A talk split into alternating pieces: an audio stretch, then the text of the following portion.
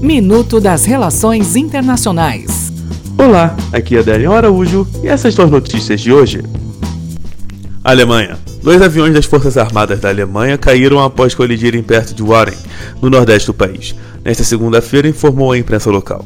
A polícia informou que um piloto morreu e o outro saltou de paraquedas em segurança. Irã. O presidente dos Estados Unidos, Donald Trump, afirmou nesta segunda que as novas sanções aplicadas ao Irã vão ter como alvo o líder supremo do país, o Ayatollah Ali Khamenei. Etiópia. O chefe de estado do exército da Etiópia e ao menos três outras autoridades foram assassinadas em partes diferentes do país, durante uma tentativa de golpe por parte de um general. Até o próximo minuto.